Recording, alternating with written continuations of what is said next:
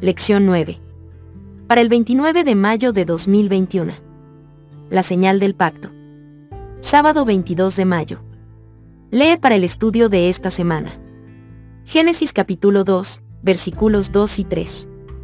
Éxodo capítulo 20, versículos 11 al 16. Hebreos capítulo 4, versículos 1, 4. Éxodo capítulo 31, versículos del 12 al 17. Deuteronomio capítulo 5, capítulo 14. Para memorizar. Guardarán, pues, el día de reposo los hijos de Israel, celebrándolo por sus generaciones por pacto perpetuo, Éxodo capítulo 31, versículo 16. El día de reposo sabático es como un clavo que, toc, con una regularidad inquebrantable nos devuelve cada semana al fundamento de todo lo que somos o podríamos ser.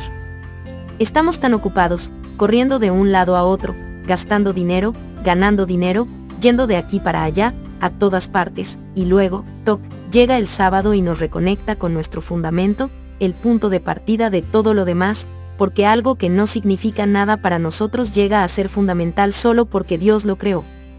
Con una regularidad incesante y sin excepciones, el sábado aparece silenciosamente en el horizonte y en cada grieta y recodo de nuestra vida.